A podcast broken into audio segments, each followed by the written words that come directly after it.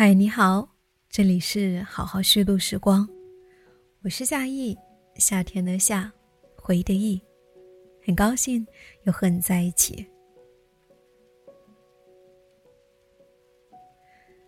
疫情当下，我们看到了许多无奈的事情，但是我们也会看到有一些温暖的故事正在发生，比如说。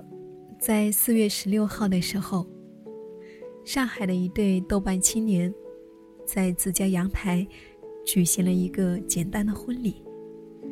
尽管在那个婚礼上，除了自己的小狗，并没有其他人参加。那么今天，来和你分享女生 Tudy 和男生米粥的爱情故事。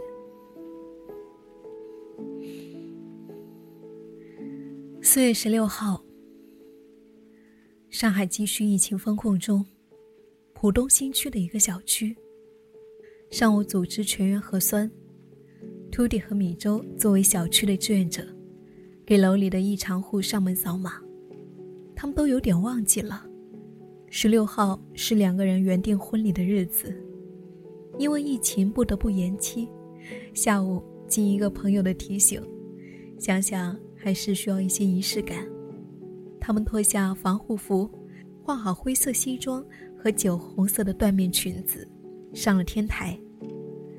这一天天气特别好，如果正常办婚礼的话，是一个不错的日子。远处是上海中心大厦，Tudy 和米粥牵着手，带着心爱的小狗，在天台上跳舞合照。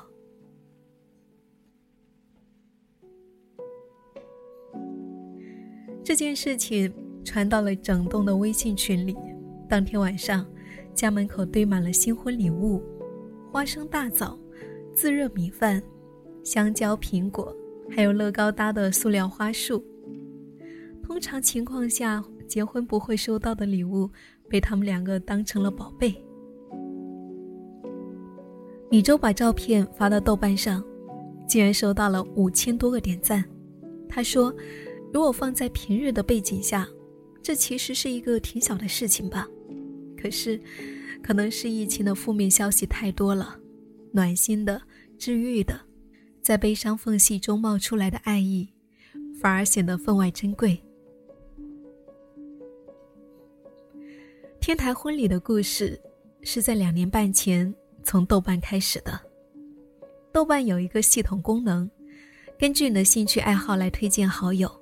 米粥本身喜欢跳舞，有一天碰巧收到了豆友 Tudy 的现代舞视频推送，点进去一看，这个女孩跳得很不错啊。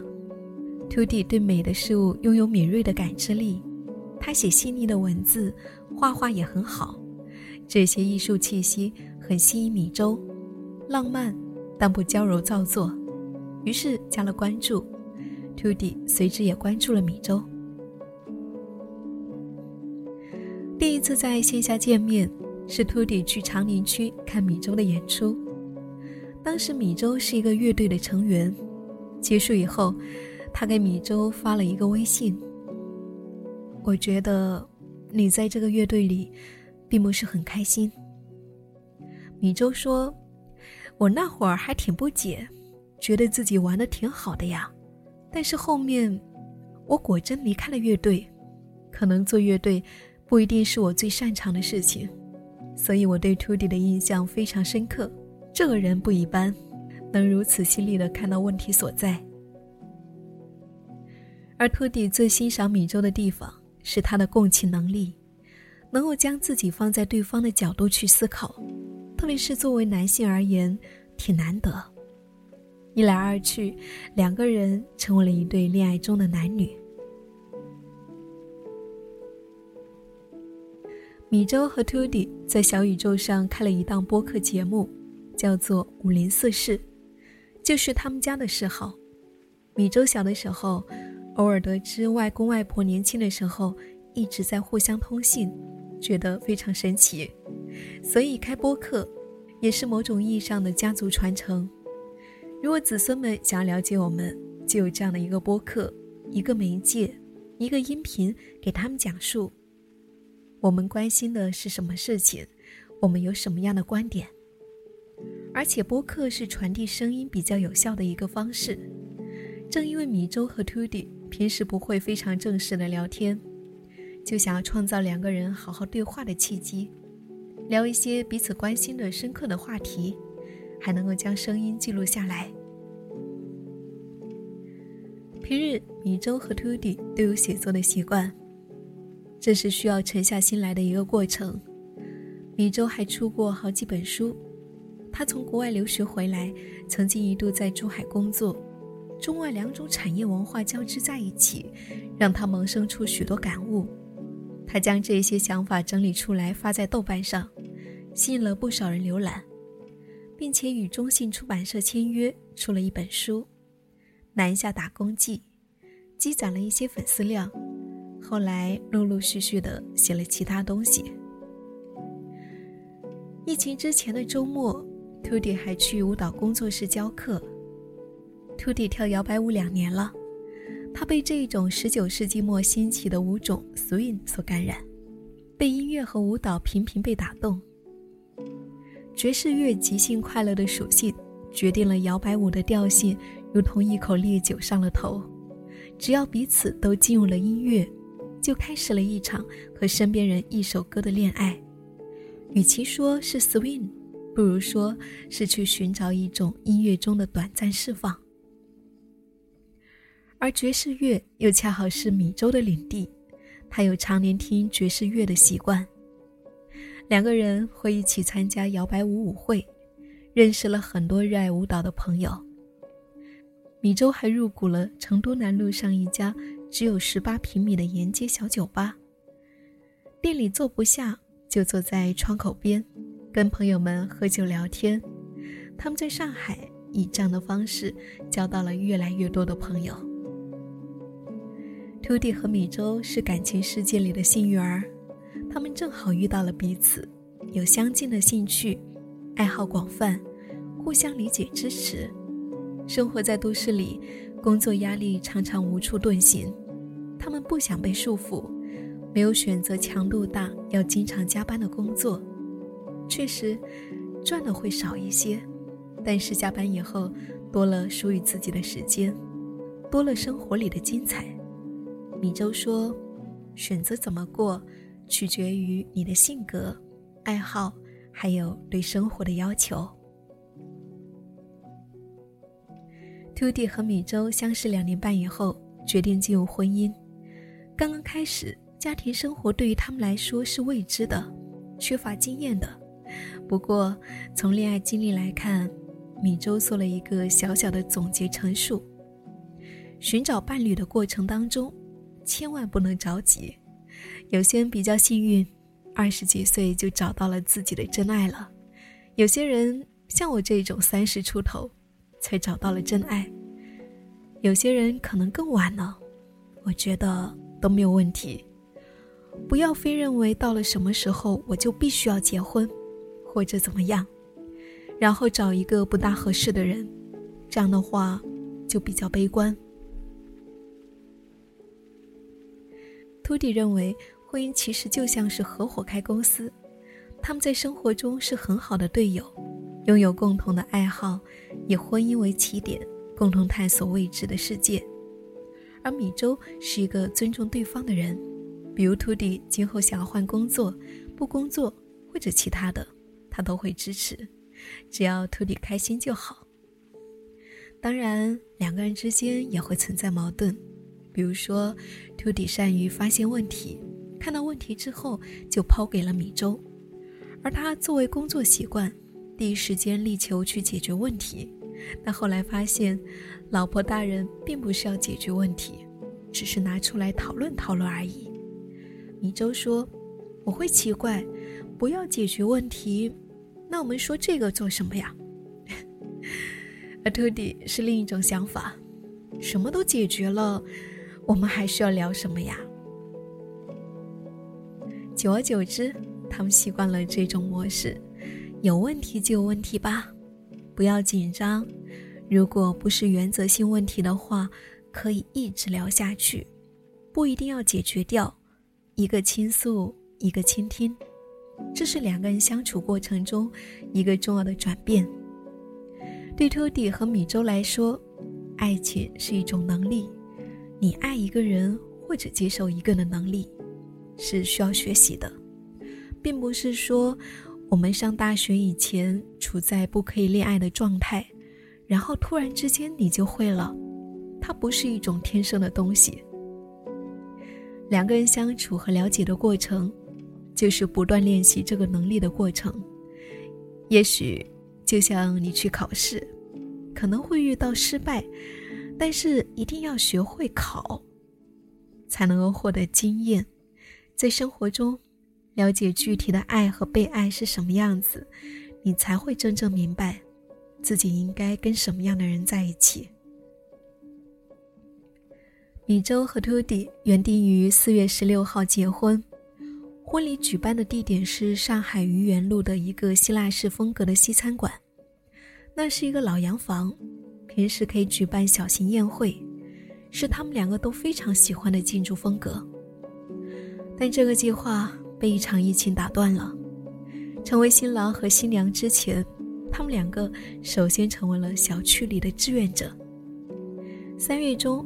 米周和 Tudy 所在的小区开始封控，随后居委会书记和主任不幸确诊，被转送到了不同的方舱。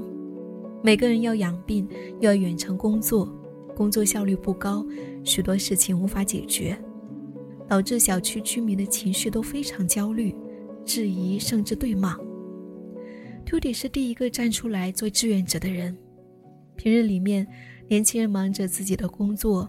很少参与小区的公共事务，而了解小区情况的又是年纪偏大的人，但他们不怎么会用手机，发布消息也偏于保守，两代人之间的沟通存在天然的矛盾。图迪看到了这一层问题，认为要理性的去解决困境。一开始，我像是调解员的角色，身为一个普通人。没有身份去拿到很多信息，所以要注重沟通的艺术，去取得居委会的信任，然后站在公正的角度，向楼里的住户转达信息，安排下面的工作。图迪就这样做了楼长，负责组织核酸、发放物资，谁家要配药，甚至谁家马桶堵了，大大小小的事情都来找他。他还有自己的工作。整天忙得团团转，米粥身体力行的支持徒弟做这个事情，家里打扫卫生、做饭洗碗，他都承包了。他还是一个替补队员，遇到志愿者人手不够的时候，就跑去帮徒弟。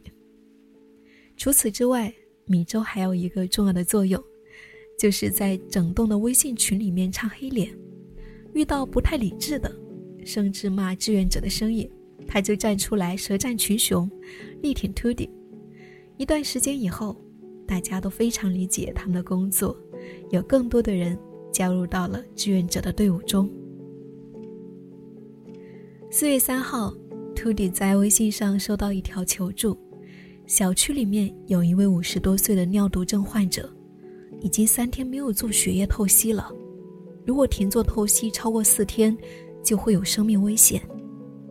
这位患者的家属因为确诊，被送到了方舱隔离，家中只有他一个人，而他的身份成了密接。按照社区规定，如果要让社区专门负责接送的车来出行，就必须得持有二十四小时的核酸证明。但是医疗资源太紧张，足足等了三天，一直都没有等到人上门给尿毒症患者做核酸。第四天。徒弟他们只好恳求小区的核酸医生来帮忙，结果出来的很快，这个病人是阴性。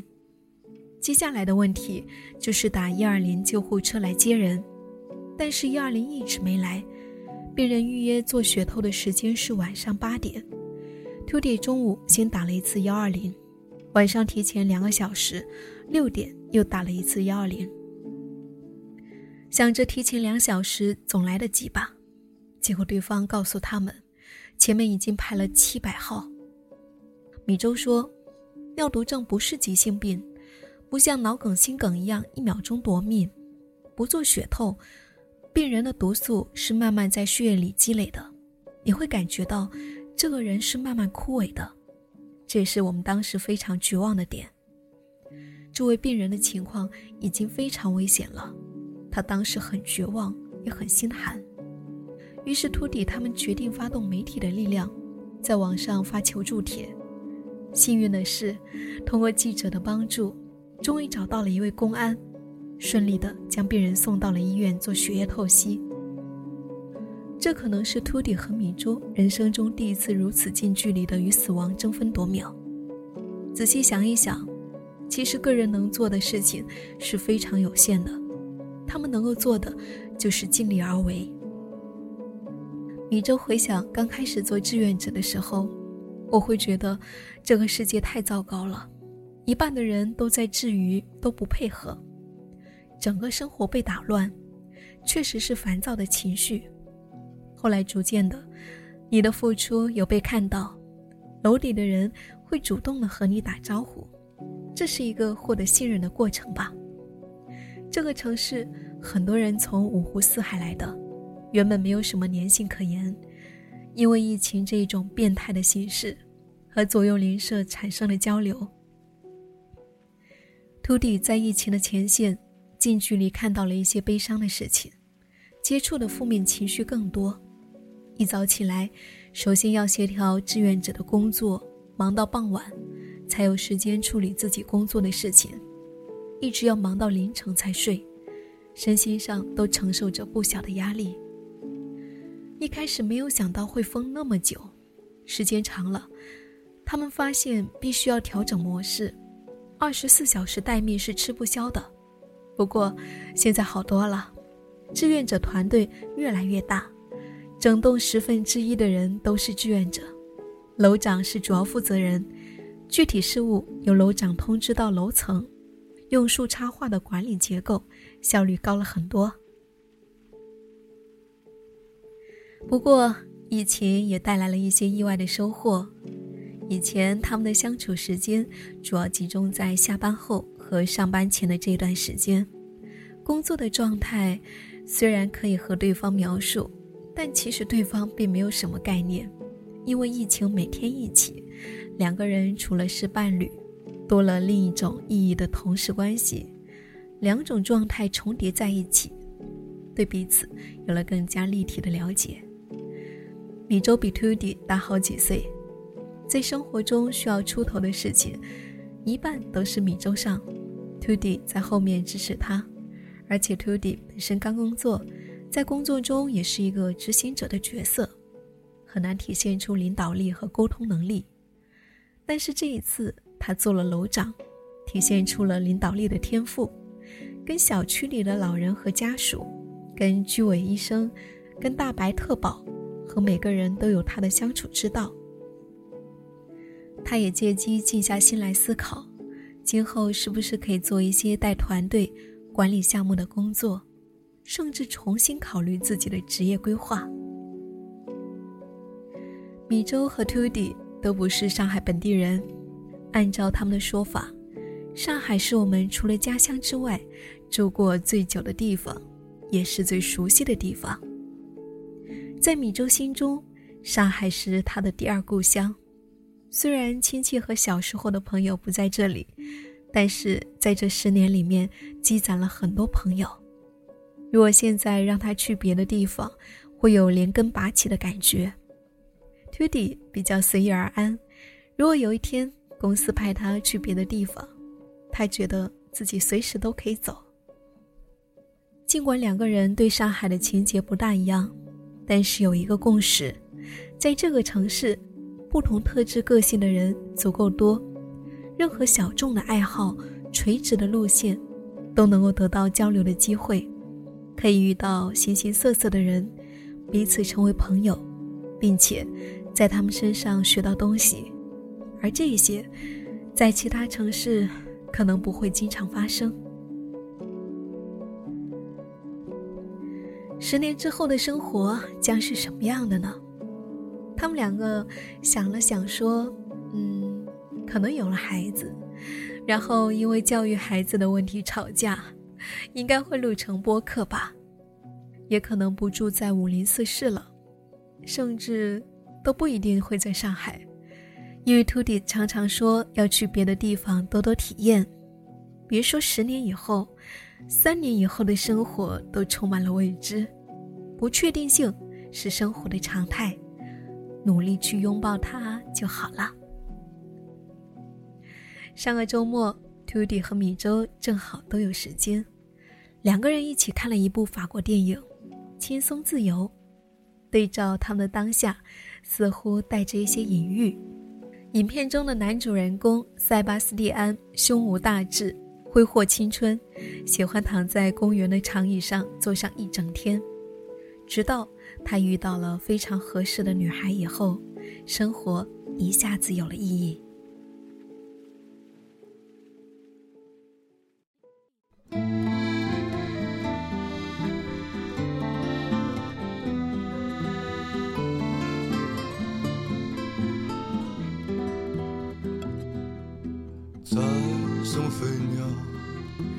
枝条的微风，若期待许久的一曲音乐，万花筒中远去的图案，一张惊讶而羞赧的脸，再见了广场上嬉戏的孩子。怀着忐忑的喜悦少女，相同的那阵风吹树庄稼的声音，每个跳舞的人头发纷飞。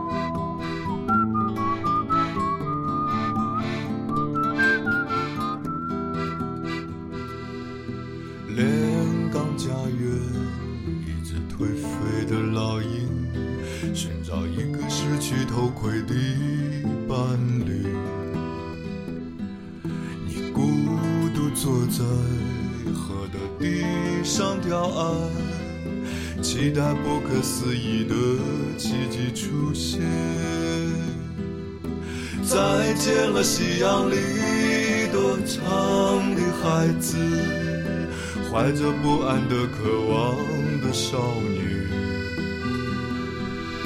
相同的那首歌，唤起不同人的回忆。每个跳舞的人戴着头盔。